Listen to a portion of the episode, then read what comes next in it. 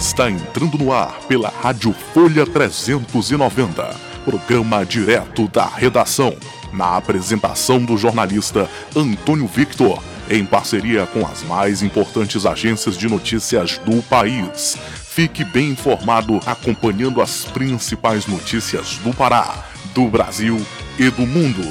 No ar, direto da redação. redação. redação.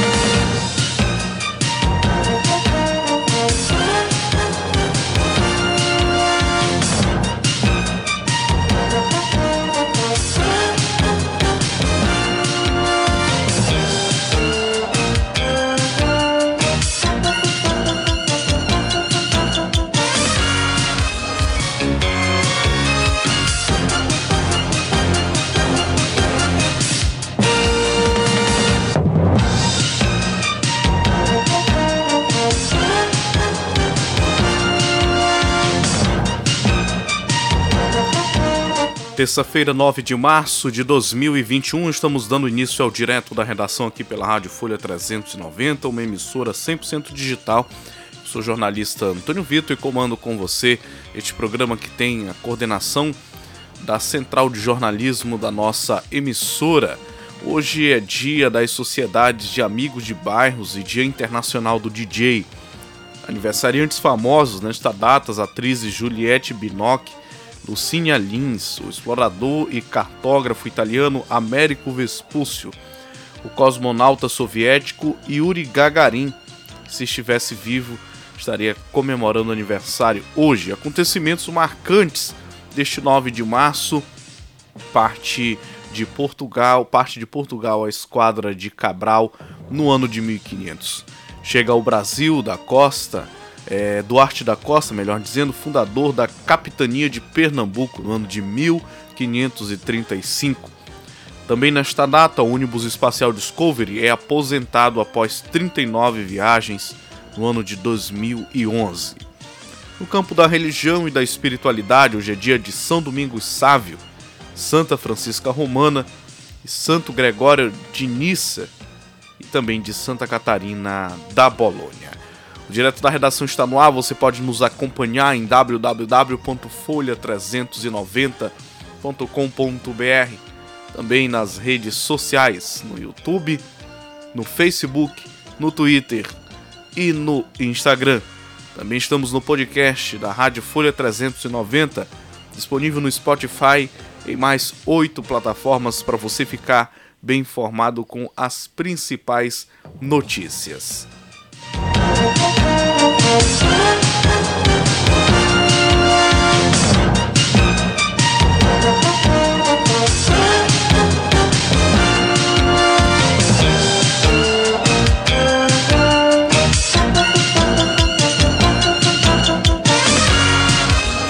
Principais notícias do Jornal Diário do Pará, de Belém, em Benevides, incêndio destrói fábrica de tintas. Fogo começou no final da noite de ontem e assustou a vizinhança.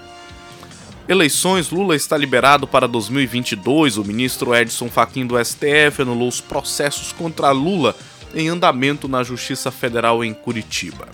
Ex-presidente recuperou os direitos políticos e pode, a partir de então, disputar a eleição. Desfalque: Paredão do Remo está com Covid. Leão ficará sem Vinícius no Parazão e Copa do Brasil. Primeira parcela, Bora Belém, começa a ser pago a 9 mil famílias. Ajuda financeira, que é uma parceria entre prefeitura e governo, pretende alcançar aí 22 mil famílias. Investimento Pará vai receber 3 bilhões para projetos de desenvolvimento. Covid. Elder defende pacto nacional contra a pandemia. Governadores de 22 estados e do Distrito Federal também são favoráveis a medidas restritivas e de prevenção. Tudo o que eles querem é recomeçar. Veja como ajudar as famílias que perderam tudo. Fogo destruiu 20 casas, Defesa Civil montou postos de arrecadação. Acho que isso aqui é o caso lá de Coraci, né, que a gente noticiou ontem. Seu bolso, gasolina sobe de preço de novo. Reajuste autorizado pela Petrobras já está em vigor aumentos já superam aí os 50% no ano.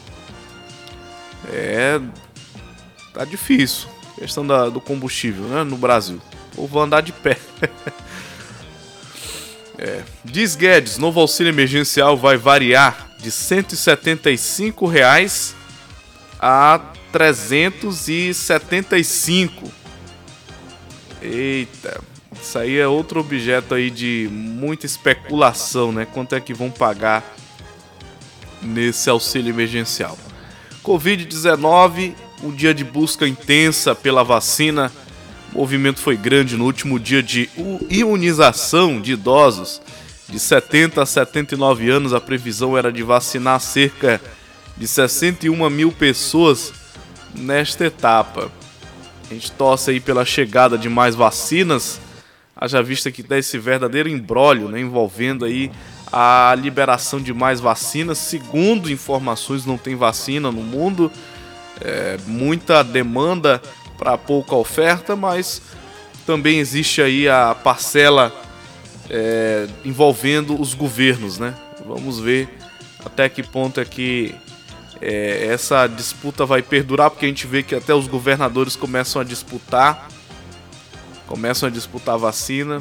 O que na verdade, no fundo, no fundo, o povo quer é receber o imunizante. O problema é que devido a essa politização de, da, da pandemia, a confusão é grande, né? Boletim. Vamos com as manchetes de capa agora do Jornal Liberal de Belém. Pará ultrapassa 9 mil mortos por Covid-19. Estado vai liberar, deliberar sobre medidas restritivas até quarta-feira. Últimas ações adotadas pelo governo estão em vigor desde o dia 3 de março, entre elas o toque de recolher entre 22 horas e 5 horas. A Secretaria de Estado de Saúde Pública, a CESP, informou que, em conjunto com os demais órgãos que fazem parte do Retoma Pará, vai avaliar e deliberar sobre as medidas de combate à Covid-19 na região metropolitana de Belém até a próxima quarta-feira, dia 10. Segundo o órgão, a avaliação no âmbito da saúde será com base no levantamento epidemiológico, ampliação de leitos e ampliação de serviços de atendimento a pacientes com casos leves e moderados. Essa informação quem traz aí é o jornal O Liberal de Belém. Motel afirma que funcionários agiram em legítima defesa. Vídeo mostra confusão e tiros em motel de luxo da capital paraense. Estabelecimento informou que os funcionários foram agredidos pelos clientes. Após a confusão que terminou com duas pessoas baleadas e duas pessoas detidas no motel Mirage na manhã da segunda-feira, dia 8, o estabelecimento afirmou que os funcionários teriam agido em legítima defesa após serem agredidos pelos clientes. Segundo o motel, a confusão foi motivada após a recusa dos clientes em quitar os débitos contraídos no local. Não há informações de quantas pessoas estariam envolvidas na briga e quantos disparos foram efetuados, mas o estabelecimento confirmou que a confusão foi motivada após a recusa dos clientes em quitar os débitos contraídos no local. Segundo informações de testemunhas, os clientes teriam reclamado de um valor extra de aproximadamente 600 reais que constava na conta. Eles teriam efetuado o pagamento ainda no quarto, mas na hora de sair do estabelecimento, outras despesas de consumo teriam sido descobertas. Ainda de acordo com o motel, cerca de seis e sete clientes teriam pernoitado duas noites no local em duas suítes. Eles teriam se negado a pagar pelo consumo registrado no motel e foram informados de que a polícia seria acionada para resolver a situação. Após serem avisados de que autoridades policiais se deslocariam para o motel a fim de solucionar a contenda, os clientes, visivelmente alterados, começaram a quebrar as instalações e equipamentos do estabelecimento. Eles também teriam agredido os funcionários do local que reagiram. O casal baleado foi socorrido e encaminhado para o Hospital Metropolitano de Urgência e Emergência, onde passou por uma cirurgia no final da tarde de ontem. não há informações sobre o estado de saúde das vítimas. O motel informou que colaborou com o trabalho da polícia, inclusive fornecendo as imagens do circuito interno de TV. O motel afirmou também que prestou assistência às pessoas feridas com atendimento médico custeado pela empresa em um hospital da rede particular de Belém. Até o fechamento da edição, apenas uma das pessoas feridas teria aceitado a oferta de tratamento do estabelecimento. A outra seguiu em atendimento no Hospital Metropolitano. O motel ressaltou também que adotará todas as medidas administrativas e judiciais. A Polícia Civil informou por meio de nota que tomou conhecimento do ocorrido e instaurou um inquérito para apurar o caso. Que situação, hein? Dinamismo, jornalismo verdade e a notícia em primeiro lugar. Bem, essas foram as principais manchetes aí do jornal O Liberal, fazendo aí esse incidente na capital envolvendo essa confusão, né, gente, aí nesse motel. que coisa, meu Deus do céu.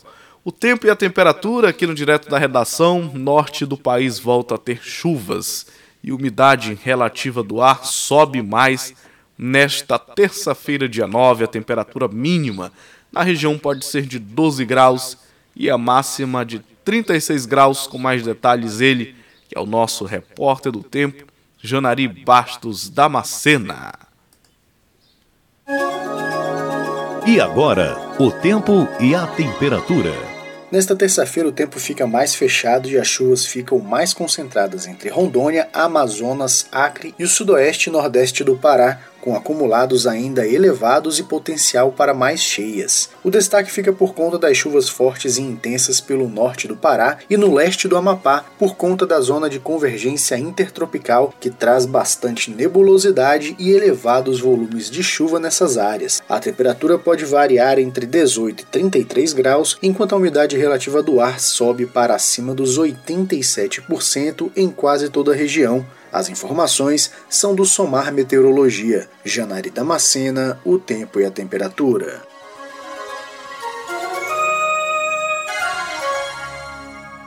Israel poderá contribuir para a produção de vacina brasileira. A declaração foi feita nesta última segunda-feira, dia 8, pelo presidente Bolsonaro. De Brasília, Graziele Bezerra.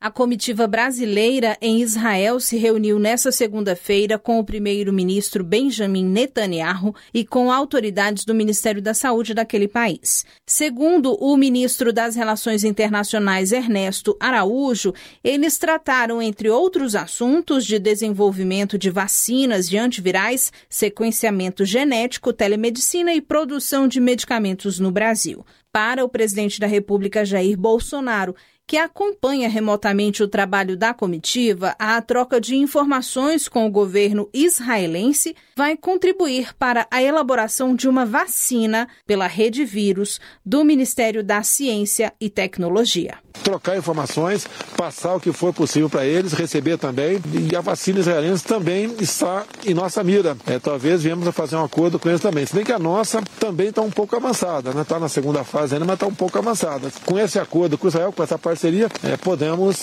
é, agilizar a vacina brasileira, que seria, no meu entender, no entender do pessoal da ciência e tecnologia, muito bom, porque no caso de variação de cepas, nós podemos alterar a vacina aqui no Brasil mesmo. Também está previsto um encontro com dirigentes do Centro Médico Israelense que estuda a eficácia do spray nasal Exo CD24 contra a Covid-19. O interesse do Brasil pelo tratamento foi divulgado pelo presidente Jair Bolsonaro no mês passado. O retorno da delegação brasileira está previsto para quarta-feira, dia 10. Da Rádio Nacional em Brasília, Graziele Bezerra. Obrigado, Graziele, pelas informações aqui no direto da redação. Olha, ontem nós tivemos uma notícia que mexeu com a sociedade é, mexeu com a sociedade ontem com a notícia da, da suspensão, na verdade, anulação né, dos processos contra Lula. É, o Faquinho, o ministro Faquinho do STF, decidiu anular os processos contra o presidente Lula E a partir de então, o petista volta a ficar elegível. Ontem, de fato, foi uma notícia que mexeu com os mercados. A Bolsa de Valores acumulava queda de mais, 5, mais de 5 mil pontos. Às 16 horas já registrava mais de 5 mil pontos de queda. E o dólar também disparado ontem com essa notícia. O ministro ele considerou a Justiça Federal do Paraná incompetente para tocar os processos no caso do triplex do Guarujá, do sítio de Atibaia e das doações ao Instituto Lula. E vou chamar a nossa repórter Rafaela Gonçalves para trazer mais detalhes sobre essa notícia que abalou os mercados ontem e fez o dólar disparar. O ministro do Supremo Tribunal Federal, Edson Fachin, anulou todas as condenações do ex-presidente Luiz Inácio Lula da Silva relacionadas às investigações da Operação Lava Jato. Com a decisão, o ex-presidente recupera os direitos políticos e volta a ser elegível. Ao decidir sobre o pedido de habeas corpus da defesa de Lula, interpretado em novembro do ano passado, Fachin considerou a Justiça Federal do Paraná incompetente para tocar os processos no caso do triplex do Guarujá, do sítio de Atibaia e das doações do Instituto Lula. Segundo o ministro, o juiz federal Sérgio Moro, da 13ª Vara Federal de Curitiba, não era o juiz natural dos casos. Agora, os processos serão analisados pela Justiça Federal do Distrito Federal, que decidirá se os atos realizados nos processos envolvendo Lula podem ser validados ou reaproveitados. Reportagem Rafaela Gonçalves. Obrigado, Rafaela, pelas informações.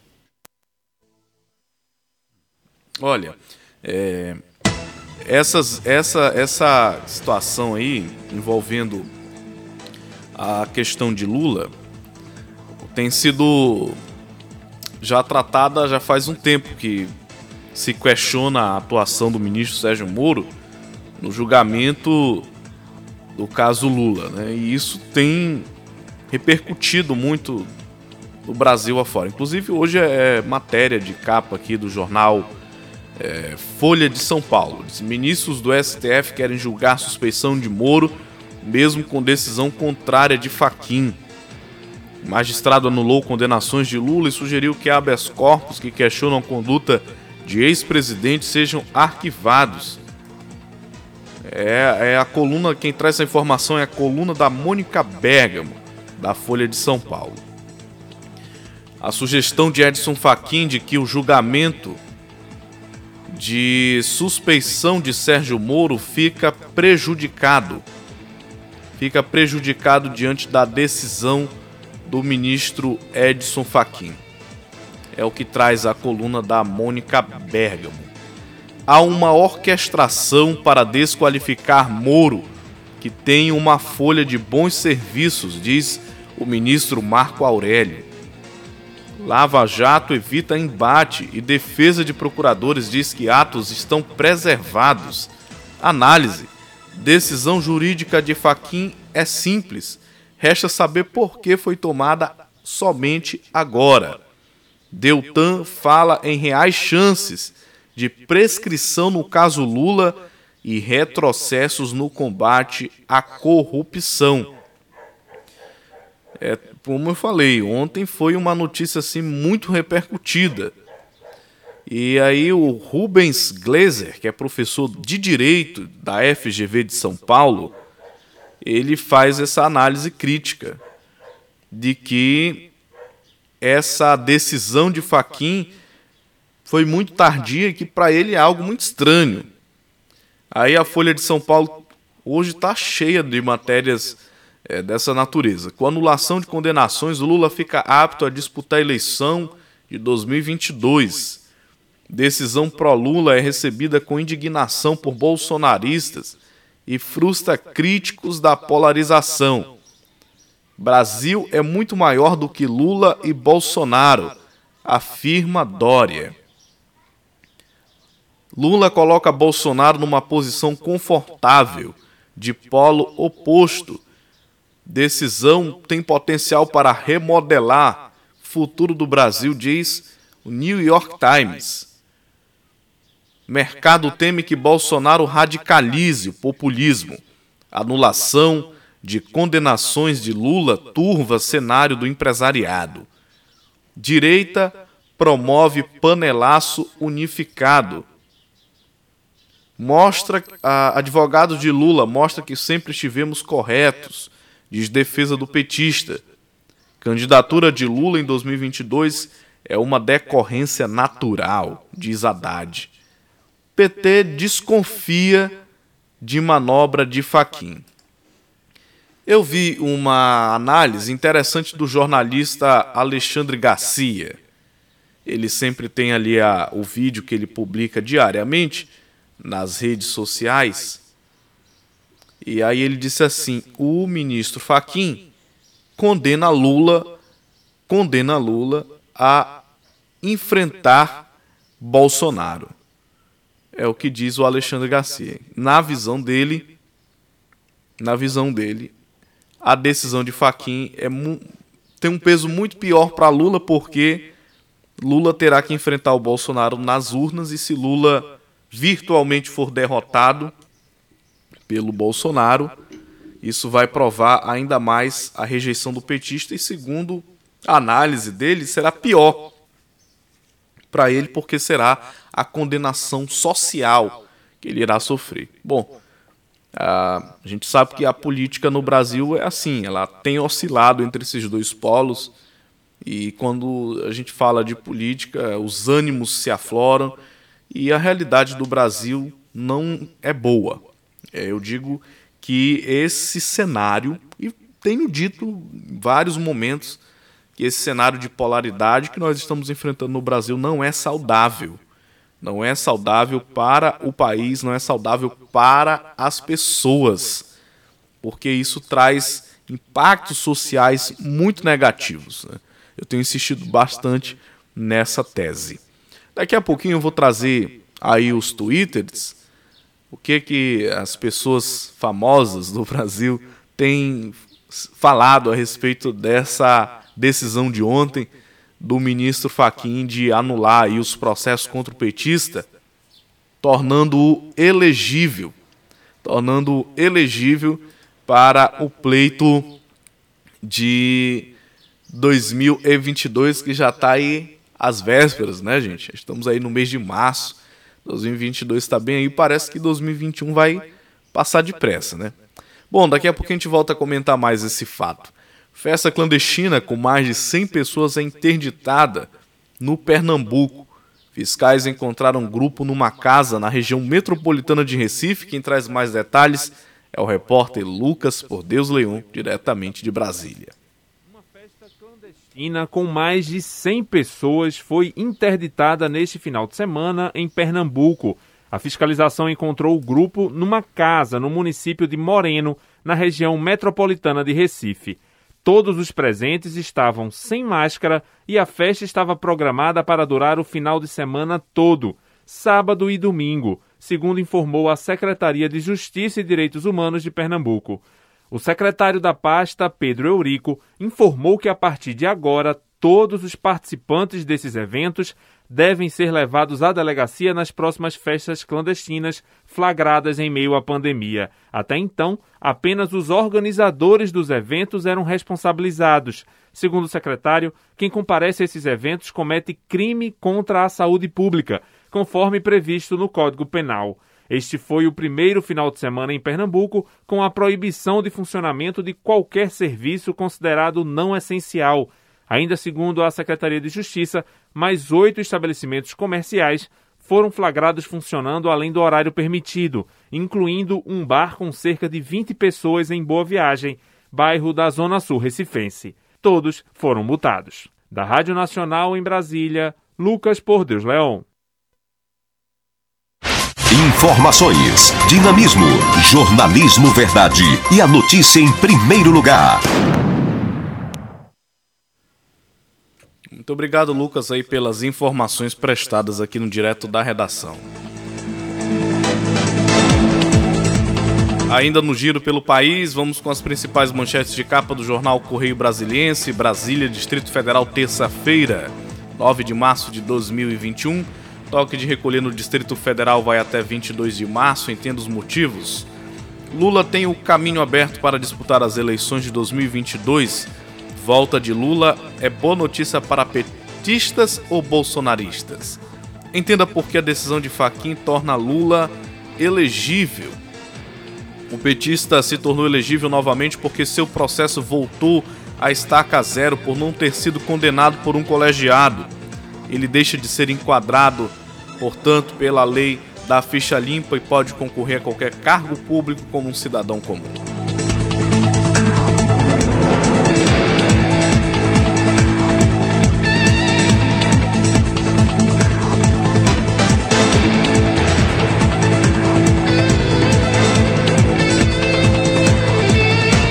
Agora para as manchetes de capa do jornal o Globo da cidade do Rio de Janeiro. Decisão de Faquin sobre Lula abre nova disputa no STF. Gilmar pode pautar julgamento da suspeição de Moro. Entenda. Mesmo após anulação das condenações do ex-presidente decidida ontem, ministros poder, poderão avaliar as ações do então juiz na Lava Jato. Na coluna de Bela Megali para ministros, plenário do STF vai manter decisão de Faquim sobre Lula. Malu Gaspar, Faquim entregou os dedos, pode acabar ficando sem as mãos. Impacto de Lula no cenário eleitoral de 2022 vai depender do figurino que petista adotar, dizem analistas. Entenda as atribuições do novo juiz responsável pelos processos de Lula. Essas são as principais manchetes de capa do jornal o Globo da cidade do Rio de Janeiro. Vou tentar pescar aqui algumas algumas considerações feitas pelo pessoal no Twitter para trazer para vocês aqui em primeira mão. Lembrando que a Rádio Folha 390 também tem uma presença lá no Twitter, temos o nosso perfil Folha 390. Se você utiliza Twitter, dê uma olhadinha lá, tá? A Janaína Pascal, Pascoal, meu Deus do céu, já diz assim. Com todo respeito ao ministro Faquin, isso é uma declaração dela no Twitter. Com todo respeito ao ministro Faquin, quase 30 anos de estudo de direito, eu nunca vi em sede de embargos de declaração uma decisão com tanto impacto no mérito. Não houve anulação apenas de uma ação penal, mas de quatro ações envolvendo inclusive a anulação de toda uma turma colegiada Aí ela prossegue. Ademais, na decisão, o próprio ministro afirma que herdou os feitos do ministro Teori em 19 de janeiro de 2017. Ora, só depois de quatro anos foi possível notar a alegada incompetência. Independentemente de questões políticas, se essa decisão for mantida pelo Pleno, será difícil crer na justiça brasileira. É o que afirma a professora livre docente de Direito Penal da USP e advogada, que é atualmente deputada estadual em São Paulo, a professora Janaína Pascoal, é o que ela afirma ao analisar o fato envolvendo a decisão do ministro Faquim na tarde de ontem. Na tarde de ontem, dia 8 de março, que, que tornou Lula elegível e o absolveu né, das suas condenações.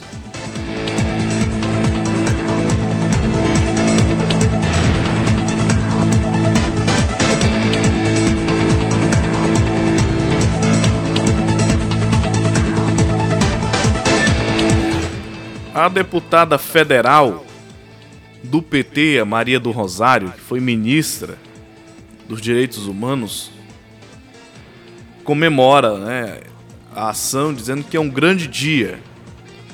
O dia que a justiça prevalece, o dia que a justiça prevalece, que a verdade venceu o ódio e a mentira. É a posição aí da deputada petista Maria do Rosário. Então essa é a repercussão aí da decisão do ministro Faquin ontem de soltar o soltar não, absolver praticamente o presidente Lula, porque anulou lá as, as provas, né? As provas e, e anulou as decisões tomadas pelo Tribunal da Lava Jato, lá de Curitiba.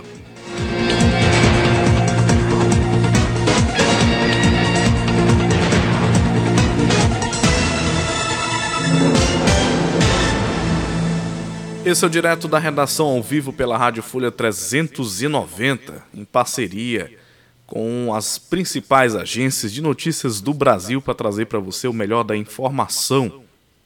Mulheres vão às ruas pela democracia em Mianmar. Mais detalhes, a repórter Márcia Bechara, da Rádio França Interna Internacional de Paris. E as francesas celebram este Dia Internacional da Luta pelo Direito das Mulheres com manifestações em todo o país. 40 organizações sindicais e coletivas de mulheres lançaram um movimento unitário para colocar um fim às discriminações, às violências sexuais e sexistas.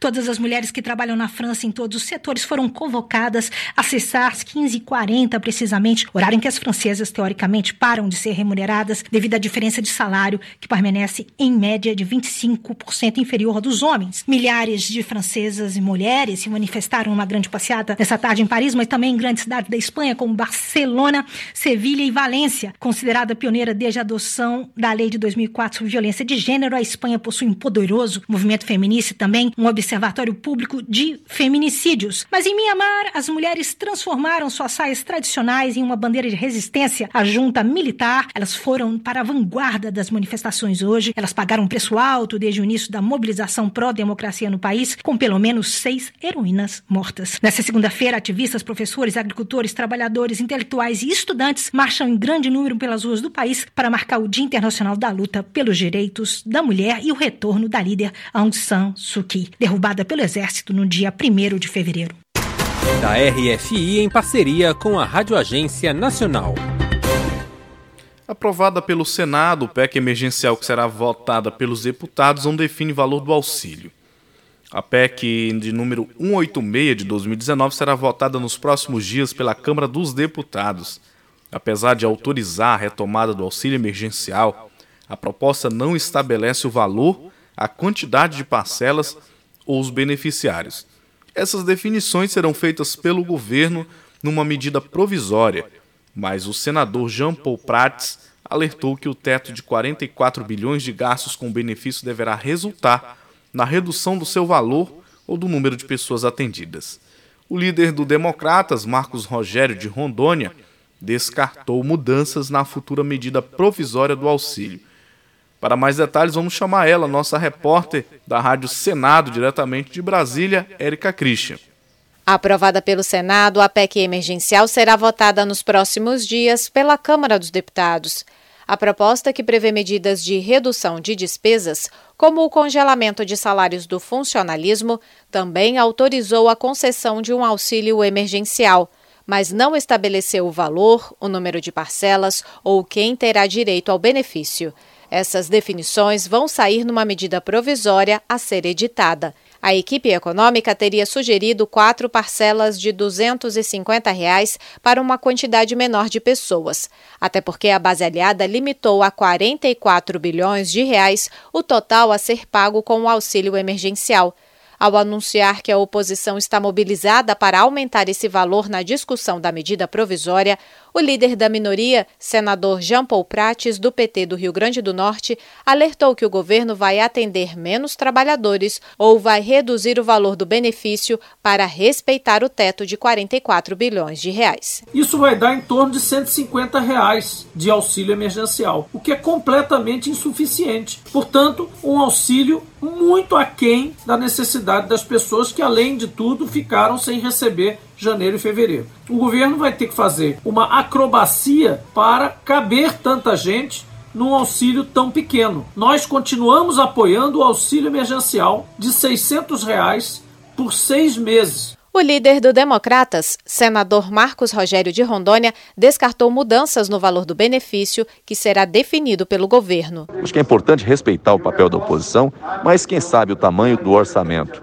e das responsabilidades que tem, tanto com o orçamento que tem quanto com o teto de gastos, é o governo. Né? E os senadores, de forma bastante responsável, aprovou essa emenda constitucional que garante o auxílio emergencial, mas com regras que estabelecem cautelas, freios em relação ao teto de gastos. No ano passado, o governo pagou cinco parcelas de 600 reais e quatro de 300 reais, totalizando 350 bilhões de reais para atender 67 milhões de pessoas.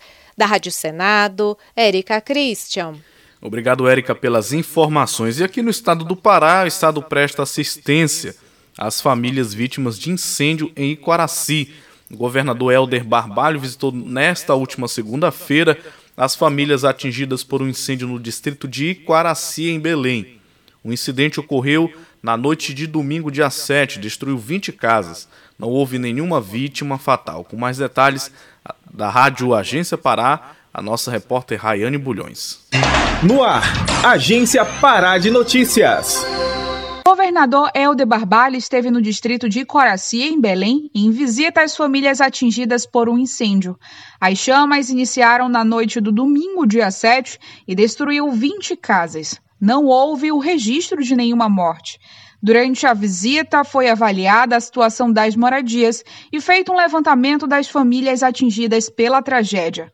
O chefe do executivo paraense conversou com as vítimas sobre as medidas assistenciais adotadas pelo Estado. Desde as primeiras horas, quando ah, da informação do incêndio, o Corpo de Bombeiros se fez presente através da sua defesa civil e também da brigada de incêndio para conter as chamas e, em paralelo a isto, nós estamos com a presença ah, das ações de defesa civil com a chegada de suprimentos alimentares, de cestas de alimento para estas famílias, também para garantir com que aquelas que necessitem estar provisoriamente ah, acondicionadas ah, numa quadra esportiva aqui em Coraci possam ter as mínimas condições deste atendimento.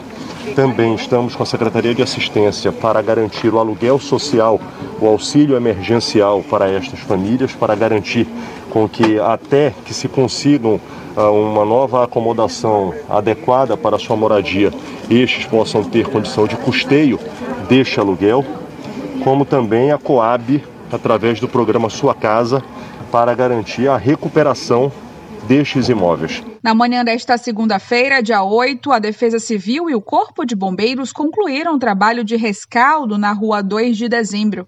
As residências atingidas pelo incêndio eram todas de madeiras, algumas térreas e outras de dois pavimentos. Segundo o governador Helder Barbalho, a área precisa de uma regularização fundiária. É importante ressaltar que esta área é uma área que uh, requer regularidade uh, da sua titulação, o que é uma condição, inclusive, do programa Sua Casa, e nós estaremos dialogando com a prefeitura e com a comunidade local para rapidamente estes benefícios poderem chegar para essa população. Já acionamos a Equatorial para verificar a questão da energia e a COSAMPA também para garantir uh, o abastecimento de água desta população. Reportagem Raiane Bulhões. Informação, prestação de serviço, utilidade pública. Agência Pará de Notícias. Deputados discutem a inclusão das escolas como uma atividade essencial. Com mais detalhes da Rádio Câmara, a nossa querida repórter Carla Alessandra. Com a volta das medidas restritivas por causa da pandemia, deputados da Frente Parlamentar da Primeira Infância realizaram reunião virtual para discutir a reabertura das escolas em todo o país. A deputada Paula Belmonte, do Cidadania do Distrito Federal, é uma das autoras do projeto de lei que inclui as escolas nas atividades essenciais durante a pandemia de Covid-19. Nós todos sabemos que a educação transforma, nós todos falamos sempre a respeito de que maiores investimentos na educação, mas quando a gente olha a realidade do nosso país, principalmente é, abaixo dos 16 anos de idade, é, que são jovens e crianças que não têm é, o título de eleitor. Essa é uma grande realidade, muitas das vezes são esquecidos. A representante do Unicef Brasil, Florence Bauer, destacou que, pelos protocolos de segurança da Organização Mundial de Saúde, as escolas só devem ser fechadas em último caso uma vez que representam um espaço seguro para crianças e adolescentes e não impactam no aumento de casos de Covid. Já a escola sim, ela pode fechar se realmente foi tentado tudo. Fecham os transportes, as praias, os shopping, os restaurantes, os bar. Aí, se tudo isso não der certo, aí tudo bem, aí pode fechar a escola, mas tem que ser a última a fechar e a primeira a reabrir. O secretário de Educação de São Paulo, Rocieli da Silva, destacou que desde janeiro as escolas retomaram suas atividades e não houve um registro expressivo nos casos de Covid dentro do ambiente escolar. Rocieli da Silva informou que antes da abertura, 4.600 escolas foram reformadas para atender os protocolos sanitários. E agora que o estado está na fase vermelha da pandemia, existe um rodízio para que somente 35% dos alunos de cada escola estejam presentes de cada vez. As crianças não têm dificuldade no cumprimento do protocolo, elas compreendem muito bem, inclusive, que isso é para cuidar da vida daquelas pessoas que elas amam. Então, e isso tem sido assim o comportamento do mundo. O comportamento dos adultos tem sido mais difícil, muitas vezes, é, de observar do que o das crianças. Então, a gente tem que parar com essa história de que a escola é o local de transmissão. Escola não é local de transmissão. Escola é ambiente controlado. A gente sabe quem entra e a gente sabe quem sai. A representante da Sociedade de Pediatria do Distrito Federal, Andréa Giacomo, lembrou que os pediatras são favoráveis à reabertura das escolas, desde que os protocolos de segurança sejam seguidos. Mas o momento atual exige muita atenção devido ao colapso da saúde pública em diversos estados brasileiros. Em setembro, a nossa Sociedade de Pediatria emitiu outra nota, falando que era sim possível retorno seguro com protocolo, com uso de máscaras, com distanciamento. E só que agora, deputados, é, nós estamos em pleno colapso no sistema de saúde em Brasília.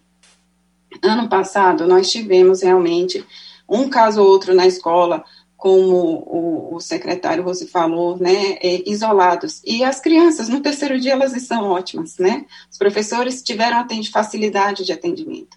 E agora, em um mês de retorno escolar, pelo menos na escola dos meus filhos, nós superamos o número de dados que nós, de casos que nós tivemos nos dois meses do ano passado. E eu passei ontem um sufoco tentando conseguir vaga para um professor, porque não tem vaga nos hospitais. Andréa Jacomo alertou que, como quase a metade dos casos de Covid entre crianças é assintomático, a simples aferição de temperatura não garante a segurança da comunidade escolar e o colapso no atendimento à saúde é sim um bom motivo para fechamento temporário das escolas.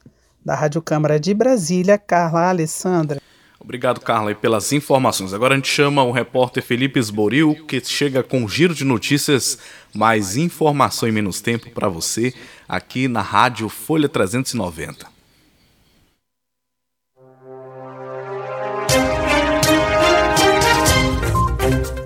Olá, este é o Giro de Notícias da agência Rádio Web. Eu sou Felipe Esboril e a partir de agora você fica muito bem informado em menos tempo. Ministro do STF, Supremo Tribunal Federal Edson Fachin, anula condenações do ex-presidente Luiz Inácio Lula da Silva. Elas que eram relacionadas a Lava Jato ex-presidente, com isso, volta a ser elegível. Vamos a Brasília e as principais informações da capital federal com Yuri Hudson. O ministro do Supremo Tribunal Federal, Luiz Edson Fachin, determinou a anulação de todas as decisões tomadas pela 13ª Vara Federal de Curitiba nas ações penais contra o ex-presidente Luiz Inácio Lula da Silva. A decisão desta segunda-feira surpreendeu o mundo político e jurídico. A defesa do petista aguardava a decisão do tipo, mas a partir da suspeição do ex-juiz do caso, Sérgio Moro, o que ainda não foi julgado. Politicamente, a manifestação de Faquim fortalece o discurso de perseguição política entoado por aliados de Lula. A presidente do PT, deputada Gleisi Hoffmann, comemorou a decisão, mas ponderou que ela chegou com anos de atraso. Fazer um divisor de água, ainda que com todo esse tempo e com toda essa injustiça. Lula não poderia ter sido julgado por Sérgio Moro. Lula sempre mereceu e sempre pediu isso, um processo justo. E essa foi uma das primeiras alegações da sua defesa, que o juízo de Curitiba não era o juízo capaz de julgar. Na rede social, o ex-presidente da República destacou um trecho da nota da defesa, em que sustenta que, abre aspas, a decisão que afirma a incompetência da Justiça Federal de Curitiba é o reconhecimento de que sempre estivemos corretos nessa longa batalha jurídica. Fecha aspas. O presidente Jair Bolsonaro também comentou a decisão. Em meio a uma forte chuva que caía em Brasília, Bolsonaro parou para falar com a imprensa e colocou em suspeição a decisão do ministro Edson Fachin. Além de fazer uma forte crítica ao governo petista. O Luiz Faquin, é, ele tinha uma forte, sempre tem uma forte ligação com o PT, então não, não nos estranha uma adesão nesse sentido. Agora, todo mundo foi surpreendido com isso daí. Afinal de contas, as bandalheiras que esse governo fez é, estão claras. Eu acredito que o povo brasileiro não queira sequer ter um candidato como esse em 22, muito menos pensar numa possível eleição deles. Pela sexta vez no ano, Petrobras anuncia aumento no preço dos combustíveis. Direto de São Paulo, Breno Zonta. Felipe, parece notícia repetida, mas não é. A Petrobras anunciou nesta segunda-feira mais um aumento no preço dos combustíveis no Brasil. O reajuste vale a partir desta terça-feira. A gasolina vendida nas refinarias para os distribuidores ficará 8,8% mais cara, já o óleo diesel subiu 5,5%. Esse é o sexto reajuste nos combustíveis no Brasil apenas em 2021.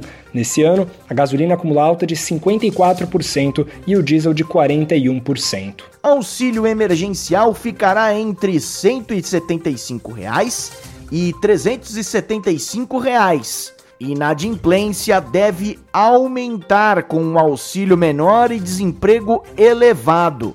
Enquanto isso, a pandemia continua assolando o país. A cada dia que passa, são menos leitos de UTIs disponíveis para a população. São Paulo anuncia 11 novos hospitais de campanha. Tereza Klein. Pois é, Felipe. São Paulo entregou nesta segunda-feira um novo lote de vacinas contra a Covid-19 para o Ministério da Saúde. São 1 milhão e 700 mil doses da Coronavac, a vacina produzida pelo Instituto Butantan e a biofarmacêutica chinesa Sinovac. O governador do estado, João Dória, destacou que com a entrega desta segunda-feira, o Butantan já enviou para o Programa Nacional de Imunização contra a Covid-19 mais de 16 milhões de doses. Com esta entrega de hoje, já temos encaminhado ao Ministério da Saúde e para o braço dos brasileiros e para salvar vidas 16 milhões e 100 mil doses da vacina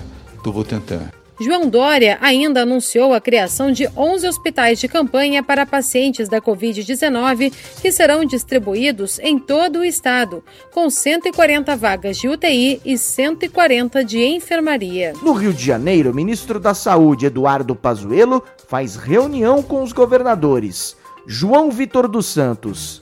O ministro da Saúde, Eduardo Pazuello, afirmou nesta segunda-feira que o governo federal espera distribuir até 28 milhões de vacinas contra a Covid-19 fabricadas pelo Instituto Butantan e pela Fiocruz até o final de março para os estados brasileiros. O anúncio foi feito no Rio de Janeiro após reunião com o governador do Piauí, Wellington Dias, que representa o Fórum Nacional de Governadores. Nosso objetivo é ter em março próximo aí a 25 milhões, 28 milhões de doses já realmente entregues para que a gente cumpra o Plano Nacional de Imunização. Vamos a um giro sobre a situação do país na pandemia. No Centro-Oeste, Janaína Oliveira. Em Mato Grosso, Esboril, o secretário estadual de Saúde, Gilberto Figueiredo, disse que o sistema hospitalar já colapsou. O estado não tem mais UTI e 59 pessoas aguardam por um leito. Gilberto Figueiredo pediu o auxílio de outros estados para transferência de pacientes. Mato Grosso do Sul tem situação parecida. Quase todos os leitos de UTI estão ocupados. O Distrito Federal registrou ocupação de 100% de leitos de UTI na madrugada desta segunda. Em Goiás, a ocupação de leitos de UTI chegou a 97%. Região Nordeste, direto de Salvador, Aline Costa. Felipe, a situação nos hospitais e unidades de saúde da região Nordeste é bem preocupante. Em Fortaleza, das 10 unidades públicas disponíveis para atendimento mais grave de pacientes com Covid-19, cinco hospitais amanheceram nesta segunda-feira com 100% dos leitos de UTI ocupados. Dessas unidades, outras duas estão com ocupação acima de 90%. No Nordeste, o Ceará lidera a média móvel de mortes com 153%, seguido pelo Maranhão com 151% e o Piauí com 125%. Vamos a Porto Alegre e as informações do sul do país com Renê Almeida. O Rio Grande do Sul chegou nesta segunda-feira ao sétimo dia consecutivo registrando pelo menos 100% de ocupação de leitos de terapia intensiva. Só em Porto Alegre são 212 pacientes à espera de UTIs, segundo a prefeitura da capital. Morreu no fim de semana o catarinense de 34 anos que havia sido transferido de Chapecó para um hospital da região metropolitana de Vitória, no Espírito Santo. No Paraná, a Prefeitura de Curitiba anunciou a prorrogação da suspensão das aulas em modelo híbrido até o dia 6 de abril na rede municipal. Meghan Markle revela que família real tinha preocupações sobre a cor da pele de seu filho com o príncipe Harry. Alexandra Fiore em uma entrevista, a apresentadora americana Oprah Winfrey, Meghan Markle, duquesa de Sussex, e o príncipe Harry relataram os motivos que levaram eles a se desligarem da realeza britânica. Um dos atritos envolve o primeiro filho do casal, Archie, nascido em 2019. Meghan afirmou que havia preocupações e conversas sobre o quão escura a pele da criança seria. O assunto surgiu quando ela contou que, ainda grávida, foi informada pela realeza que Archie não se tornaria príncipe. Sem o título, ele não receberia segurança oficial. They were saying they didn't want him to be a prince or a princess, not knowing what the gender would be, which would be different from protocol, and that he wasn't going to receive security. O príncipe disse que se tratava de um ambiente sufocante e que não tinha a quem recorrer. Meghan e Harry participaram em março do ano passado do último compromisso real após anunciarem o desligamento das funções reais. Desde então, eles passaram um período vivendo no Canadá e estão atualmente em Montecito, na Califórnia. Ponto final nesta edição do Giro de Notícias. Amanhã eu volto com mais informação em menos tempo. Até lá! Informações, dinamismo, jornalismo verdade e a notícia em primeiro lugar.